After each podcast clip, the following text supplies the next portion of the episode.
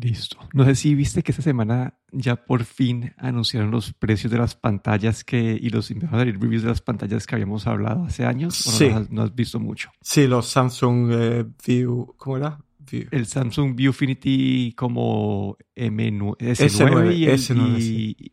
y la, y la de 32 pulgadas 6K. Entonces aquí quedé con sentimientos encontrados. Y lo primero es, bueno, hablamos primero del, el de, del de Dell. El de Dell salió como en 3.200 dólares. Entonces el comparable de, este de, 32 de esta de 32 pulgadas de 6K, que sería la, pues, la Apple XDR, siento que es una buena alternativa porque, listo, no te, está, no te da todas las funcionalidades, no, no tiene tantas zonas de, de dimming, la calidad del color no es tan buena, etcétera, etcétera. Pero te da como una pantalla 6K buena por un precio menor que lo, que hay en el mercado. Y lo único que sí, esta no me queda matando es que el diseño sí es demasiado feo. Sí tiene como ese, ese parlante arriba y esa cámara arriba metida ahí. No sé si, que, si viste eso, ¿qué opinaste de esta antes de que entre en la que tuve más problemas? La, la del Dell no, la del Dell no la he visto. Ah, bueno, esa fue la, eh, bueno, la del Dell era esa, ¿te acuerdas que tenía una que tenía la, la cámara integrada en la parte de arriba? Ah, vale. lo, sí, lo que hizo se Dell es veía que bastante básicamente feo. cogi- Sí. Sí, sí, sí, sí. Lo que hizo es básicamente cogieron su monitor de conferencias y le pusieron una, una pantalla, pues le cambiaron el, el panel a que sea por uno de 6K. Entonces como que quedó como eh, heredado de la parte de videoconferencia, que es todo feo, pero pues ya tiene una pantalla de 6K por casi la mitad del precio de la, de, Apple. Y por el otro lado está la de Samsung, la Viewfinity, creo que S9, que salió en 1.600 dólares, que es lo mismo que cuesta el, Apple Studio Display. Entonces aquí sí quedé, yo pensaba que iba a ser listo, una mega alter, que bueno, una alternativa, pero como dicen que la construcción no es tan buena como la de Apple, lo que sí te da es, es una pantalla mate y no de brillo, y si quieres la pantalla mate de Apple te toca pagar como 300 dólares más. Entonces, no sé, yo yo tenía como que más esperanzas de, de esa que fuera un precio que fuera a dar una alternativa por un precio menor, pero al final es un, en cuanto a specs, muy parecido. Dicen que la- la- la- los colores no son tan buenos como los de, los de Apple, eh, pero que te da la pantalla mate, pero es el mismo precio. Entonces no, no hubiera cambiado mi decisión de pantalla que compré ni nada por el estilo. Vale, yo aquí eh, sí que veo un par de ventajas sobre la de Apple. Bueno, la construcción sí que he leído. Bueno, es, es plástico básicamente, entonces no se siente tan pro como la de Apple. Eh, el brillo creo que llega a- a también a 600 nits, creo que parecido a la de Apple, pero No, que, no creo, creo, creo, que- creo, que se llega más brillo, tiene más brillo que la de Apple. vale, vale. Se me olvidó mencionarlo, sí, sí, sí, es más brilla- brillante que la de Apple. Lo que tiene de ventaja es que el pedestal que tiene hace que se pueda girar 90 grados. Si quieres la puedes poner en modo eh, vertical. Que esto la de Apple necesitas... Bueno, no, no se puede hacer con el stand que viene de, serie. De hecho, no se puede ni subir ni bajar. El stand de Apple es fijo. El, el de, digamos, el que viene incluido. Y luego la otra cosa que también me parece interesante en esta pantalla es que incluye también eh, esta parte de como un Smart TV. Entonces tienes eh, la parte de aplicaciones de Samsung, eh, por lo que puedas utilizarlo para ver Netflix, para ver Apple TV, cualquier cosa, sin tener que ponerle ningún extra. Y esa parte me parece también interesante. Pero luego también tiene la cámara es, eh, con un pequeño adaptador que hay detrás, creo que viene ya de serie, pero bueno, es una cámara que no está integrada en el chasis, sino que está arriba, eh, que te puede gustar más o te puede gustar menos. Pero bueno, esas son las dos ventajas que yo veo sobre la de Apple. Pero como dices tú, yo esperaba también que el precio hubiese sido un poco más barato para hacer que la gente se decidiese se de, eh, de- decidiese más fácilmente, porque creo que aquí nos te deja un poco así como pensando si realmente vale la pena o no. Esa pantalla también tiene eh, mini DisplayPort, que esto no lo tiene la de Apple. La de Apple todo va con Thunderbolt y USB-C. Entonces ahí tiene algunas pequeñas ventajas, pero bueno. Se, ha quedado, se han quedado, yo creo que con el precio deberían haberlo puesto no igual, sino un poco más barato, a lo mejor 200 dólares más baratos, y ahí hubieran hecho que la gente se hubie- hubiese decidido enseguida, creo yo. Sí. Para mí, entre los 1000 y los 1200, y los 1200 hubiera sido como que el sweet spot para, para esta pantalla. Pero bueno, sí. Eso, eh, yo cuando, lo, cuando la vi esta semana ya los precios y los reviews quedé un poco decepcionado, pero, me, me, pero quedé contento porque mi decisión de pantalla no hubiera cambiado. Entonces hubo menos, menos, sí, menos arrepentimiento y arrepentimiento. sí. sí. Pero en otras semanas, de esa semana, habíamos escuchado pues de todo lo que está haciendo Microsoft con, con ChatGPT toda la inteligencia artificial. Y siempre nos habíamos preguntado nosotros cómo van a meter ellos esto en, en, sus, en sus aplicaciones y todo eso. Y ya tenemos una mejor imagen. Eh, están anunciando esto del Copilot y va a costar como 30 dólares por usuario al mes eh, para poder adquirir estos features. Entonces, no sé qué, qué pensaste vos, pero como que acá es donde Microsoft va a monetizar esto realmente. Exacto. A ver, si, si piensas que la suscripción de Microsoft 365 para, para negocios, la, creo que es la, la premium son 30, la business son 36 dólares y esos son 30 dólares encima, es casi el doble por persona en una compañía. Entonces esto básicamente duplicará el, el, costo de las aplicaciones de Microsoft. No sé si muchas compañías están dispuestas ¿no? a, gastarse el doble, casi. Eh, me pareció eh, un poco caro, honestamente, pero bueno, parece que, que para algún, para algún tipo de compañías, para algún tipo, incluso para algún tipo de trabajo dentro de una compañía, no todo el mundo puede necesitar esto, pero para algún tipo de trabajo sí que puede ser útil. A lo mejor eh, hay compañías que, depende del grupo de, de trabajo, les pueden dar eh, esta, este acceso, digamos, al, al chat, al chat GPT o no. Pero bueno, a mí me pareció un poco caro, no sé. No, no es algo como para decir que por 10 dólares más lo tienes y así lo, lo, pones a toda, lo pones a toda la compañía, ¿no? Esto es ya algo que hay que pensárselo un poco mejor, creo yo. Sí, ahí, ahí la parte que desde el punto de vista de una compañía que adopte esto tiene sentido es el ahorro de la eficiencia que le puede dar a los empleados, ¿no? Como que ellos creo que se pueden dar el lujo de poner esto porque si hay un empleado, no sé, que se demora una hora haciendo un Excel y el costo de ese empleado de esa hora son fácil, son, no sé, 100 dólares y le puedes ahorrar esa, que esa hora se vuelvan 20 minutos, entonces ahí te ahorraste como si ya se pagó en esa hora, se paga el, la diferencia de, mensual. Entonces, entonces, creo que hay un caso de negocio para las compañías en adoptar esto. Entonces, entiendo el precio y creo que es una forma buena pues, de, para Microsoft de tratar de monetizar todo este auge, porque hasta ahorita todo lo de Bing y todo eso ha sido pues quemada de plata. La otra cosa que tampoco sabemos en la práctica cómo bien funciona, como dices tú, pues para hacer un Excel o, un correo, tampoco sabemos cómo de eficiente es este ChatGPT para este tipo de tareas en el mundo real. No hemos visto y todos hemos jugado con el ChatGPT, pero luego no todavía por ejemplo, a mí todavía me cuesta un poco mm, saber qué tipo de uso podría tener y cómo de bueno será, pero bueno, eso creo que hasta que no lo veamos en acción, pues no sabremos. Sí, ahí decían que en el, artículo que me compartiste que habían ya 600, 600 compañías que estaban haciendo en fase de pruebas.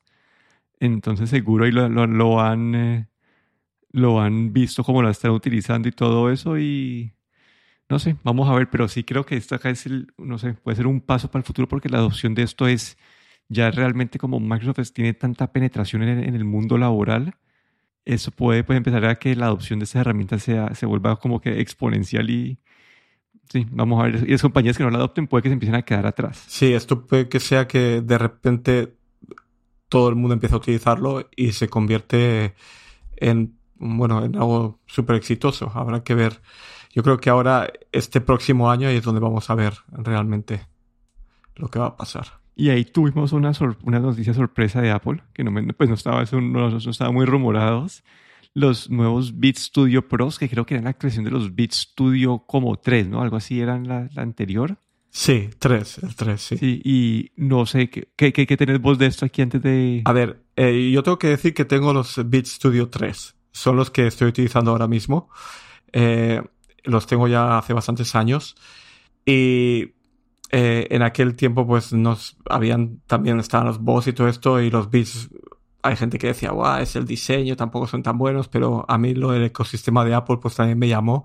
Eh, en aquel tiempo también eran los primeros beats que tenían esa cancelación de sonido y ecosistema de Apple para interconexión de dispositivos. Y esto, estos Beats Studio 3 creo que salían, habían salido hace 6 o 7 años y ya les hacía falta una renovación. Estos que tengo yo todavía funcionan bastante bien. La cancelación de sonido, pues no, ya se ha quedado en estos años, se ha quedado un poco atrás. El, la carga por puerto micro USB-C también se ha quedado bastante anticuada.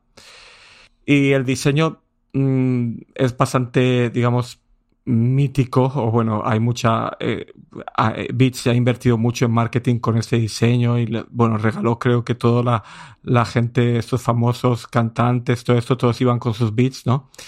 Eh, gente de deportes y todo, entonces ahí han invertido para hacer que esto se convierta un poco también en, en un, em, en un statement de, de moda, ¿no?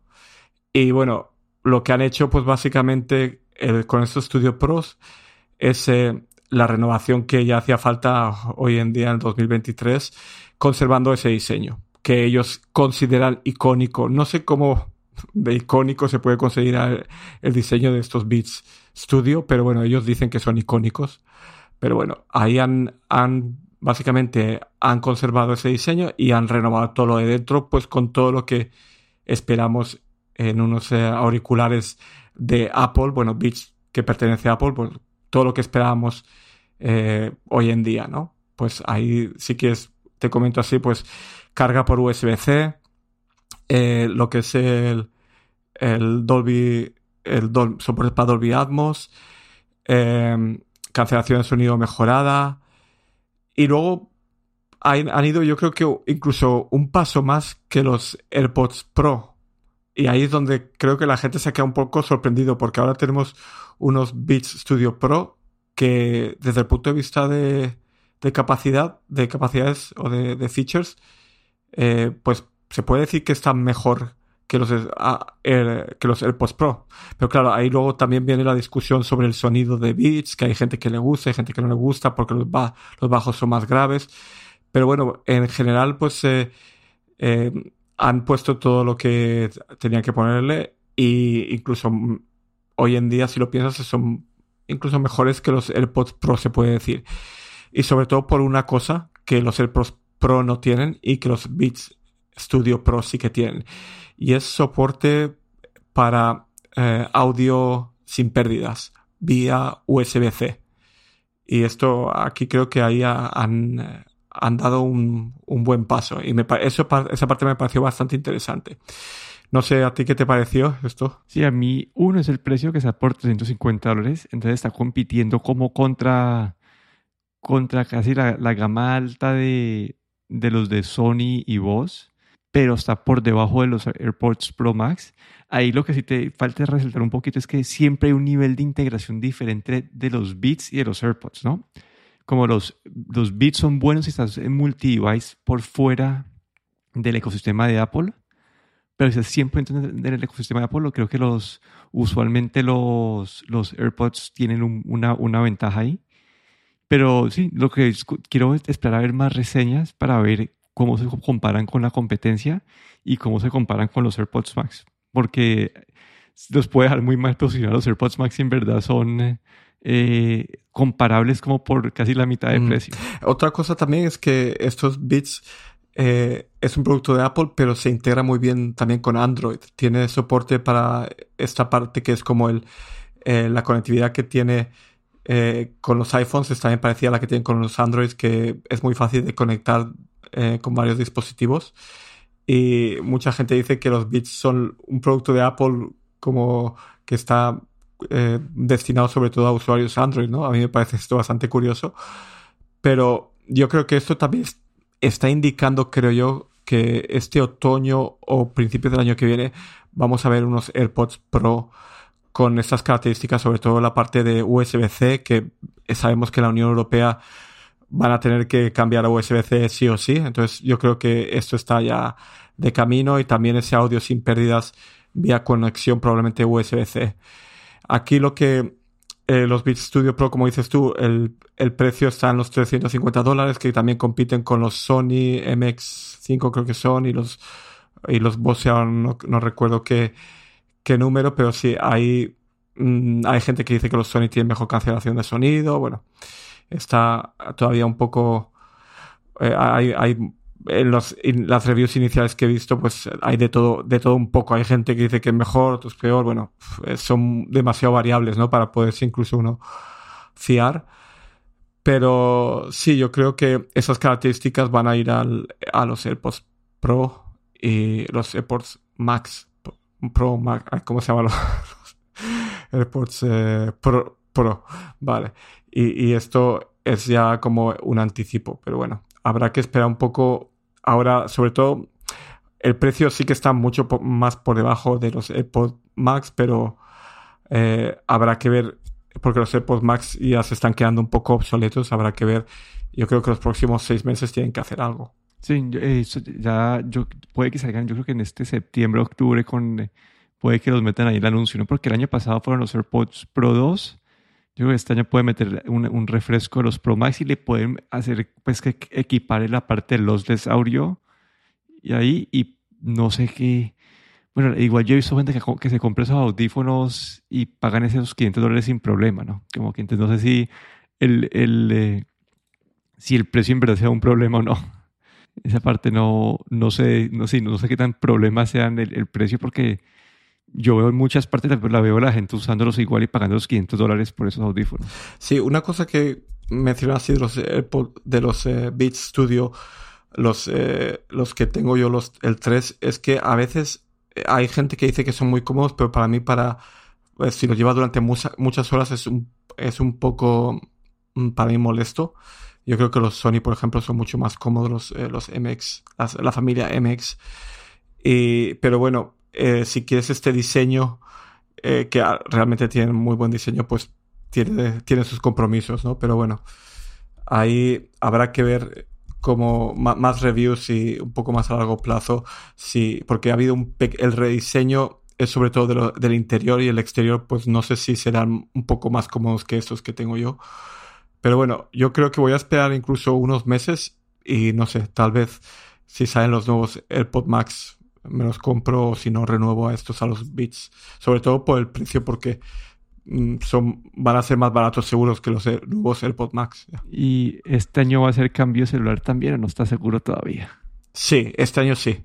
Este año sí, porque tengo el, iPhone 12 eh, y aquí en Europa por lo menos eh, tenemos la esperanza de que vamos a cambiar a USB-C. No, sabemos, no se sabe todavía cómo lo van a hacer, si van a hacer en toda, en toda la gama de iPhones en todo el mundo o qué, pero bueno, estamos con, esas, con esa expectativa del cambio a USB-C y para mí eso sí que va a ser bastante decisivo también y quiero tener cuantos más dispositivos con USB-C mejor y cambiaría. Incluso puede que eh, si sacan una, un estuche para los AirPods Pro con soporte para USB-C que puedas comprar solo el estuche, también creo que lo compraría. Ya para quedar en, en un todo, en un ecosistema. Exacto. Yo lo que me he dado cuenta es que yo, para los AirPods los usualmente los cargo ya inalámbricamente siempre. Sí, yo también normalmente inalámbrico, sí.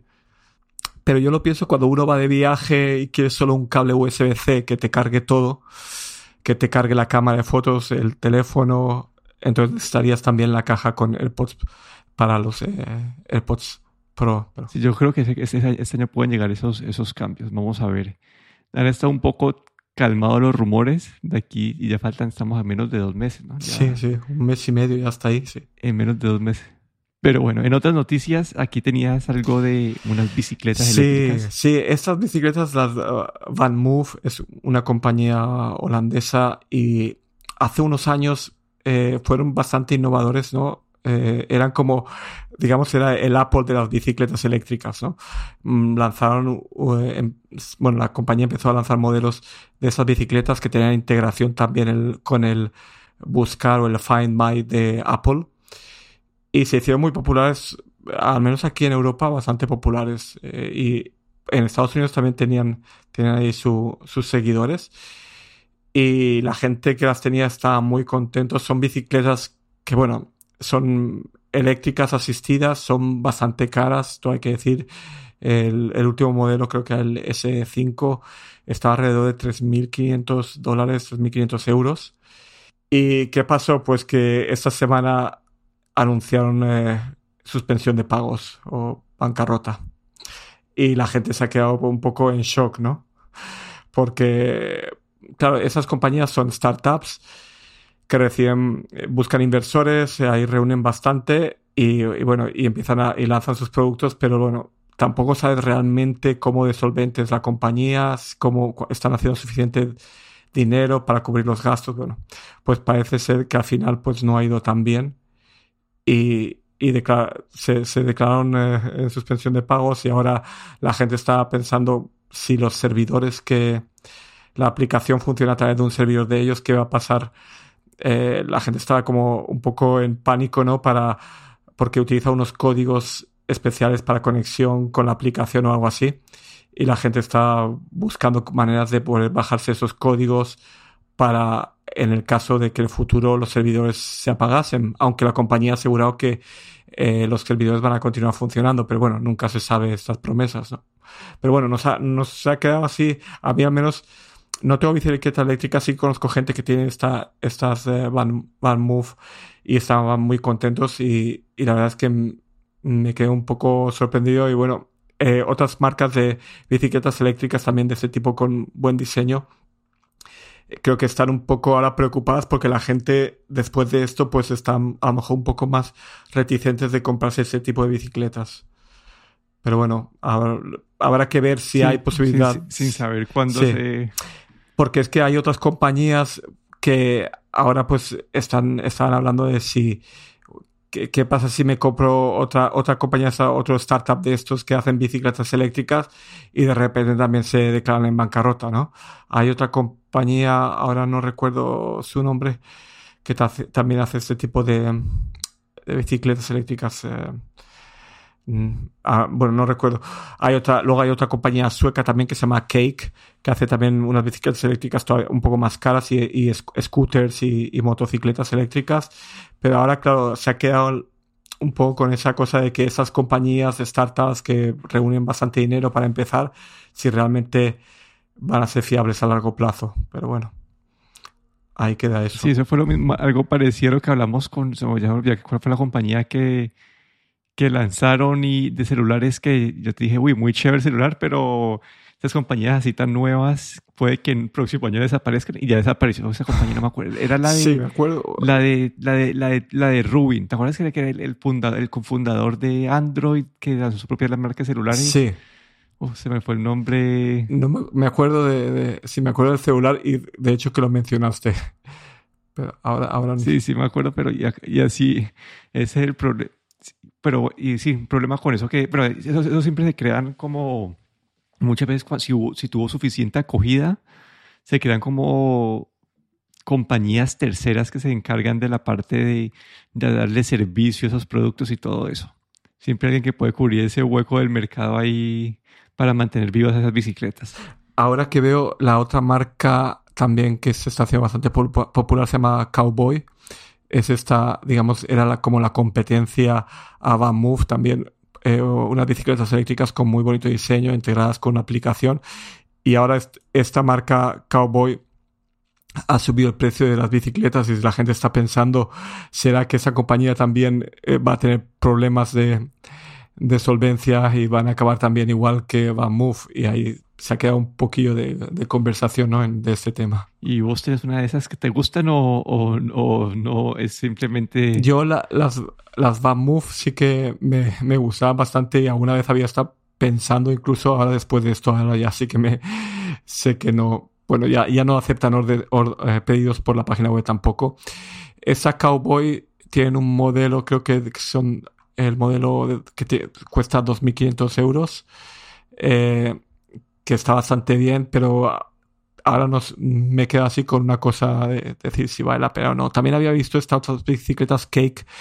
Lo que pasa es que Cake, el modelo básico, es bastante caro, está alrededor de los 5.000, 4.000, 5.000 euros. Son como una especie de, de bicicleta, motocicleta, y sí que son bastante más caras. Pero bueno, estaba mirando estas cosas hacía un tiempo, pero ahora con esto de Van Move, pues Mm, te dejas así, te queda un poco así como vale la pena o hay o mejor miran eh, bicicletas de, de marcas tradicionales que están también haciendo eléctricas, pero bueno, ahí quedó eso. Sí, aquí se, aquí se, aquí se ven más unas patinetas, eh, los scooters que, que no te gustan a vos. No, no me gustan. Aunque este año tengo que decir que, que la organización aquí en Helsinki ha cambiado con unas zonas designadas para, para estacionarlas y la- ha, ha mejorado bastante todo, hay que decirlo. La- Y la mayor más, y más y la gente lo respeta más más. sí, porque hay como una posible multa si no la dejas donde toca. Sí, aquí, aquí donde vivo yo ya las, las, las prohibieron del todo en, en el, pues, en el vecindario donde vivo. En la, no sé, y ya, porque habían mil pruebas y las pruebas pues nunca, nunca las pasaban y ya desaparecieron del todo. Pero bueno, creo que ese es el episodio por hoy. Sí, Aquí me despido, Daniel y Dorronzolo. aquí Guillermo Ferrero.